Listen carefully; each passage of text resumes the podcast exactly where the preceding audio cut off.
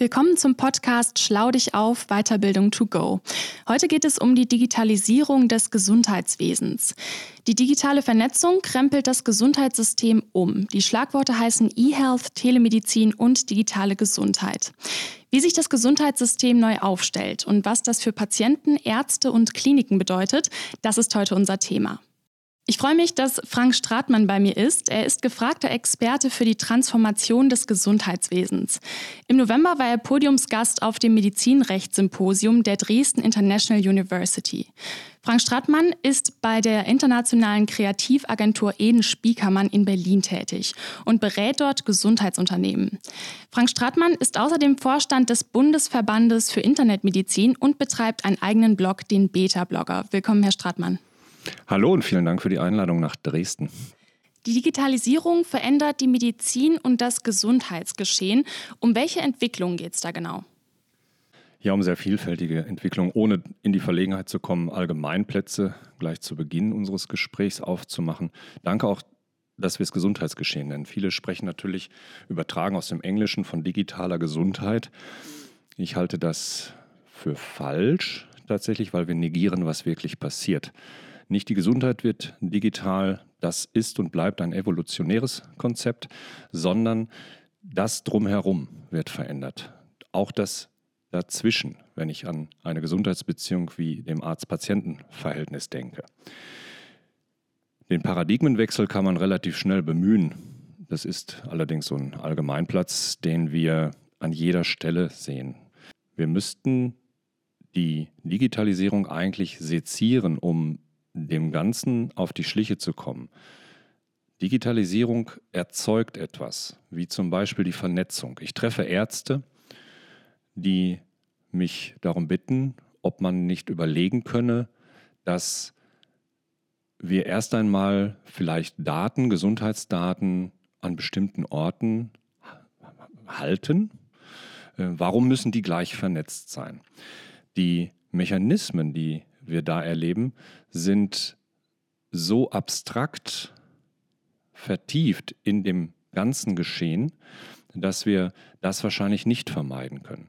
Das hat zum Beispiel auch damit zu tun, das wäre ein nächster Begriff, den wir aus der Digitalisierung herausziehen können, nämlich die Medialisierung. Wir haben, es gibt sozusagen eine Funktionslust, ein Smartphone zu benutzen. Deshalb wird das Gesundheitswesen auch aus einer Verlegenheit heraus trotzdem nicht schaffen, dass das Smartphone aus einem vielleicht wissenschaftlichen medizinischen Teil der tradierten Medizin ähm, herausbleibt. Der Patient wird das für sich entscheiden und wenn man zum Beispiel mit ähm, jüngeren Ärzten spricht, dann ist schon erkennbar, dass man sich auch dahingehend öffnet. Ob das ein Selbstzweck ist, muss man sehen. Es ist sicherlich kein Grundbedürfnis, das Smartphone im Gesundheitsgeschehen zu integrieren, aber es leistet dann doch sehr viel. Und trotzdem müssen wir zur Kenntnis nehmen, dass wir Bildschirmbegegnungen haben, die eine ganz andere Taktung in diese Beziehung hineintragen, dass wir Videosprechstunden erleben werden, die höchstwahrscheinlich sehr selbstverständlich sind, so selbstverständlich wie heute bei einem Arzt anzurufen und sich ins Wartezimmer zu setzen, um zu warten, bis man dran ist. Wir erleben sicherlich eben auch die Digitalisierung zum Beispiel hin zu einer Smart-Praxis, die ganz andere Berührungspunkte bietet, sich mit dem Markt und damit im Zugang zu den Patienten und damit natürlich das Gesundheitsgeschehen komplett auf den Kopf stellt. Und äh, was bedeutet dieser Wandel, diese Digitalisierung für die Beziehung zwischen Arzt und Patient? Ja, es ist ganz interessant, dass wir aus der, abgeleitet aus der Funktionslust, die zum Beispiel ein Smartphone mit sich führt, wir benutzen es einfach gern, dass wir beginnen, es auch ins Arzt-Patienten-Verhältnis einzubauen. Meistens geht das natürlich sehr souverän vom Patienten selbst aus. Der Arzt hat seinen Weg, den er gerne mit dem Patienten gehen würde und der Patient läuft ihm entweder weg oder ist ihm auch hier und dort schon einmal eine Nasenlänge voraus. Und wenn es erst einmal nur auch auf der zeitlichen Schiene ist, wie mit einer Krankheit umzugehen ist, wir kennen ja den Ablauf allgemein, man bemerkt eine Symptomatik entweder an sich selbst oder sie wird einem quasi zugetragen, weil auch andere Menschen etwas beobachten, vor allen Dingen bei mentalen äh, Krankheiten sehen wir das. Und dann wird sauber diagnostiziert, da legt der Arzt Wert drauf. Ähm, er möchte auch gerne Daten haben, die, die er erhebt, weil Daten aus anderen Quellen müssen aus seiner Sicht erst einmal suspekt sein. Und aus dieser Diagnose entsteht dann ein Therapievorschlag. Und auf diesem Weg ist schon sehr viel passiert, wo der Patient selber auch immer abbiegen kann. Und vielleicht ist das der bessere Begriff, wir so eine Medialisierung der Medizin erleben. Weniger die Digitalisierung, die mag bei Medizintechnik und ähm, anderen äh, Hilfsmitteln, die die Medizin einsetzt, ähm, wichtig sein. Aber durch diese Selbstbestimmung, die sich einstellt mit Hilfe von Endgeräten, dem Angeschlossensein des Patienten, ähm, fängt der natürlich selber an. Ich halte die Medialisierung für den eigentlich besser zu verwendenden Begriff als Digitalisierung. Digitalisierung erscheint oft in einem entfremdeten maschinellen Wesen, während der Bildschirm, den wir heute omnipräsent bei uns führen oder auch einsetzen in unterschiedlichsten Lebenskontexten, sich letztlich auch auf das Gesundheitsgeschehen überträgt. Und im Arzt-Patienten-Verhältnis ist das natürlich ähm, sehr ausschlaggebend, denn in dem, in dem Dreiklang, dass ich Symptomatik feststelle an mir selber oder jemand anderem, eine saubere Diagnose erstellt wird und sich daraus Therapievorschläge erarbeiten lassen, springt der Patient tatsächlich heute ein, ein wenig links oder rechts oder versucht auch eine Nasenlänge weiter vorne zu sein, um aus völlig verständlichen und nachvollziehbaren Gründen sein Leben aktiv zu gestalten mit den Möglichkeiten, die ihm heute gegeben sind. Ich glaube, dass das die Taktung, den Rhythmus einer Arzt-Patienten-Beziehung, einer Gesundheitsbeziehung, wie ich das nenne, ähm, sehr deutlich verändert hat und noch weiter verändern wird. Mhm. Wenn ich meine Symptome jetzt äh, google, mit was für Risiken ist diese Selbstdiagnose denn verbunden? Ich Außer glaub, dass ich mir Sorgen mache. Ich glaube, man muss sich fragen, warum die Menschen googeln. Das mhm. hat sehr viel mit diesem äh, neuen Schlagwort, was ich in die äh, Diskussion einbringe, zu tun. Durch den Zugang der Medien beginne ich natürlich viel früher, mir die Fragen zu beantworten. Und es gibt natürlich heute professionelle Symptomchecker, die ich einsetzen kann, die leitliniengerecht unterwegs sind, die dann zusätzlich auch ähm, vor entsprechenden Kohorten feststellen, ob ich vielleicht in eine Vergleichsgruppe passe, ob dort noch Symptome abgefragt werden müssten, die vielleicht mein Hausarzt nicht gerade auf dem Schirm hat. Ähm, der Grund, der da liegt, ist in diesem Angeschlossensein zu suchen. Das Gesundheitswesen zeigt sich eigentlich nicht sehr angeschlossen. Es ist hochgradig vernetzt mit sich, dann aber auch nicht interoperabel, wenn wir über Daten sprechen. Also müssen die Menschen in ihrer souveränen Grundhaltung natürlich damit beginnen, viel früher ähm, möglicherweise medizinisches Wissen holen zu wollen. Und um auf die Frage einzugehen, nicht alle Inhalte im Netz sind schlecht. Sie werden natürlich in der Güte der Qualität steigen, aber es gehört auch eine gehörige Portion Medienkompetenz dazu, Quellen genau analysieren zu können, woher kommt eigentlich eine Information und wie gehe ich dann als Erkrankter oder auch als präventiv Gesunder damit um. Mhm im Angesicht dieser Selbstdiagnosen, die jetzt möglich sind und der Digitalisierung, müssen sich dann jetzt Ärzte und Kliniken völlig neu erfinden? Ja, von außen wird Kliniken, auch Arztpraxen natürlich angetragen, dass sie sich möglichst schnell verändern sollen. Ob sie sich gleich neu erfinden müssen, ist die Frage. Sie sollten aus meiner Empfehlung schon Schritt halten mit den Entwicklungen.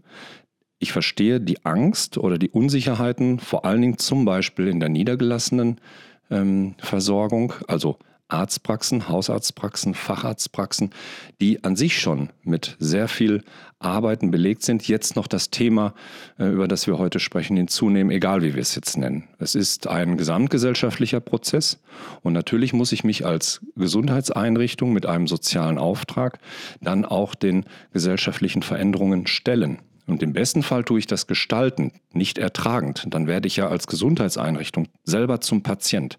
Und deshalb kann der Ratschlag natürlich nicht sein, sich einfach neu zu erfinden. Das geht auch schlicht nicht. Da werden sich viele Argumente für finden lassen.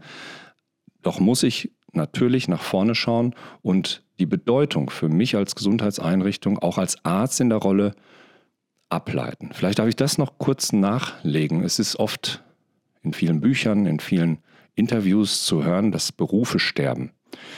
Wir werden das wahrscheinlich erleben. Ich würde mir nicht zutrauen, eine Prozentzahl in den Raum zu stellen, bei den Ärzten, die dort oft neben Rechtsanwälten auch betroffen sein sollen, weil jetzt künstliche Intelligenzen an die Türen klopfen, ähm, muss ich sagen, wahrscheinlich ist es nicht, dass der Arztberuf als solches stirbt, sondern wir einen sanften Tod der Tätigkeiten erleben, die den Arzt heute ausmachen. Und dann ist es eigentlich kein weiter Weg mehr, die Identitätsfrage zu stellen. Mit welcher Identität begegne ich heute oder in fünf Jahren, vielleicht auch in zehn Jahren, meinem Arzt? Die Beziehung bleibt erhalten, sie wird nur komplett anders sein. Im Gesundheitssystem herrscht ja ein zunehmender wirtschaftlicher Druck. Welche Effekte haben Vernetzung und Dezentralisierung auf die Gesundheitswirtschaft? Auch an dieser Stelle muss man äh, die Vielfalt bemühen. Äh, natürlich hat Vernetzung immer etwas damit zu tun, wie Informationen fließen. Wir haben jetzt in 2019 gestaltet, wie Gesundheitsdaten mit Gesundheitsdaten umzugehen ist, aber Gesundheitsdaten sind zum Beispiel nicht in einer Patientenakte aufzubewahren. Für mich sind Daten allgemein etwas, was sich bewegt, zur richtigen Zeit am richtigen Ort sein sollte. Damit sind zum Beispiel qualitative Verbesserungen in der Medizin zu erwarten.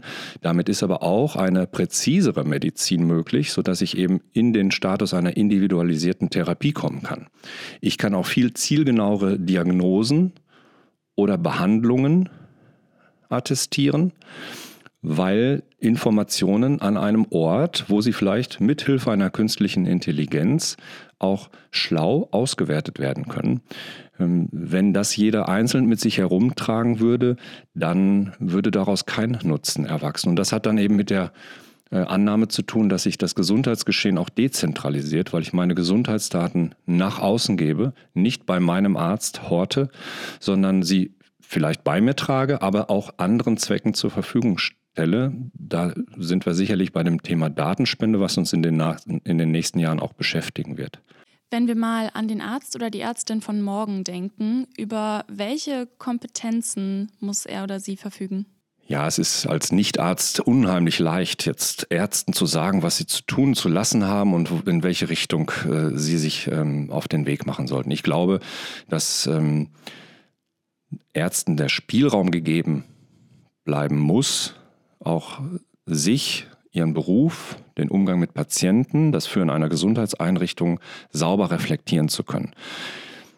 Ich bin der Meinung, dass dort noch sehr viel Platz ist, um sich zum Beispiel mit dem Thema Medienkompetenz auseinanderzusetzen. Dabei geht es nicht darum, für Patienten die Quellen rauszusuchen oder ähnliches, sondern sehr gut einschätzen zu können, auch wo ein Patient steht. Ein Patient hat, wenn er ins Krankenhaus kommt, eine sehr lange Patientenreise, meistens schon hinter sich.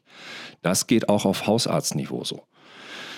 An einem Beispiel kann man das ganz gut erklären. Die Selbstmedikation durch die Zugänglichkeit von pharmazeutischen Produkten sei es die Apotheke oder Internet oder andere äh, äh, Wege, war ein erstes Werkzeug für Patienten möglichst lange, um das Gesundheitswesen herumzukommen. Also ich möchte es eigentlich nicht in Anspruch nehmen. Krankenhäuser sind ein No-Interest. Äh, ähm, eine No-Interest-Dienstleistung. Keiner möchte ins Krankenhaus. Es gibt vielleicht einige medizinische Anwendungsfälle, wo man bewusst hingeht, wo man auch ein langwieriges Problem aus der Welt schaffen möchte. Aber das müssen sich Ärzte, das müssen sich Krankenhäuser äh, klar machen. Und ein ganz wichtiger Aspekt dabei ist, dass wir bei aller, äh, bei aller Orientierung an der Kuration von Patienten auch zum Beispiel das Thema Gesundheitskompetenz berücksichtigen müssen.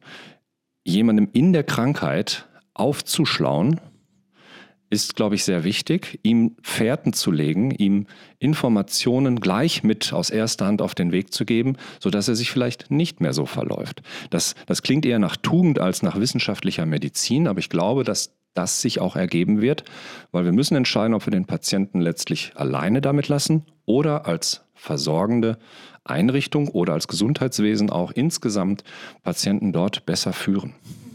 Stichwort Medienkompetenz oder Gesundheitskompetenz.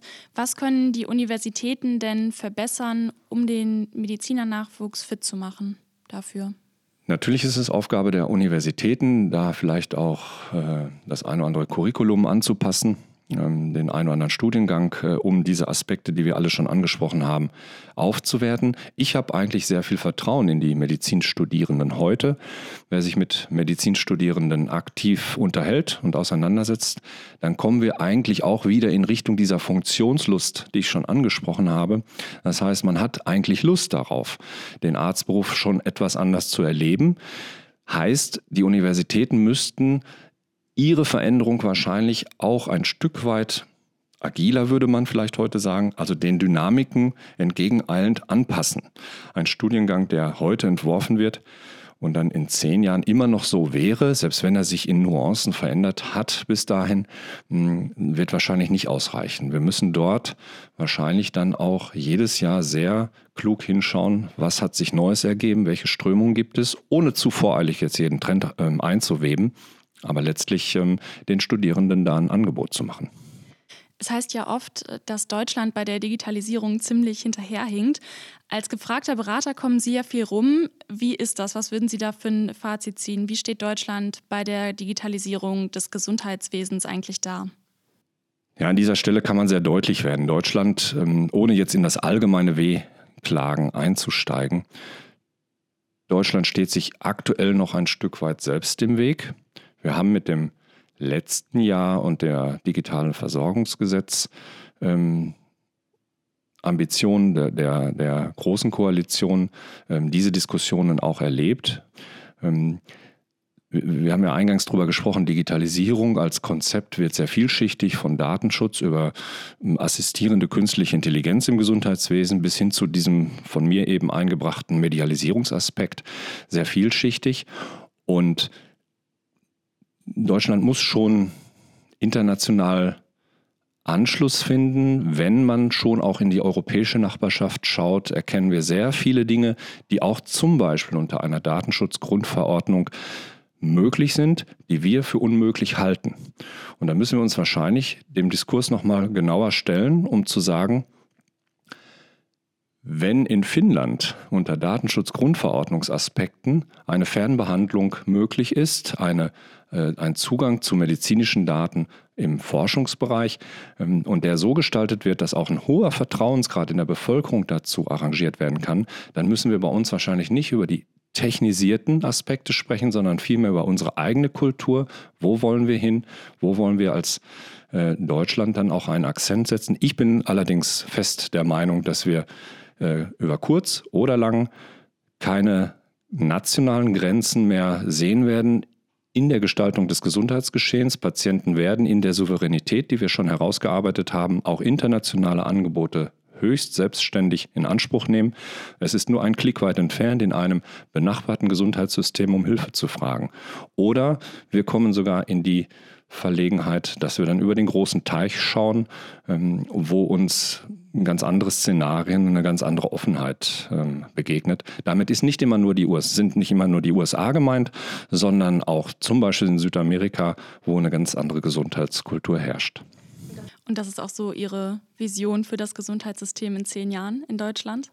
Wir werden in zehn Jahren kein Weltgesundheitssystem haben, aber tatsächlich ähm, werden wir Tendenzen feststellen, wo wir uns geöffnet haben. Auch die Bundesregierung ist ja in diesem Jahr 2020 hm, auf dem Weg. Ähm, die Ratspräsidentschaft muss gestaltet werden. Das Bundesministerium für Gesundheit hat auch bei uns zum Beispiel im, Veran äh, im Verband angefragt, ähm, was in dieser ähm, europäischen Aufgabenstellung dann an Erfahrung aus Deutschland übertragen werden kann. Das heißt, wir werden in diesem Jahr noch eine europäische Diskussion dazu erleben. Das ist ein Anfang. Und wie sich das ausgestaltet, wird nicht ohne Beteiligung der Menschen, Bürgerversicherten passieren. Ich glaube, das ist ein gutes Schlusswort. Ich nehme mit, dass uns im Gesundheitswesen ein regelrechter Zeitenwechsel bevorsteht und uns Bildschirme stärker dabei helfen werden, schneller gesund oder am besten gar nicht erst krank zu werden. Vielen Dank für das Gespräch und Ihre Denkanstöße, Herr Stratmann. Danke, dass ich mitwirken durfte.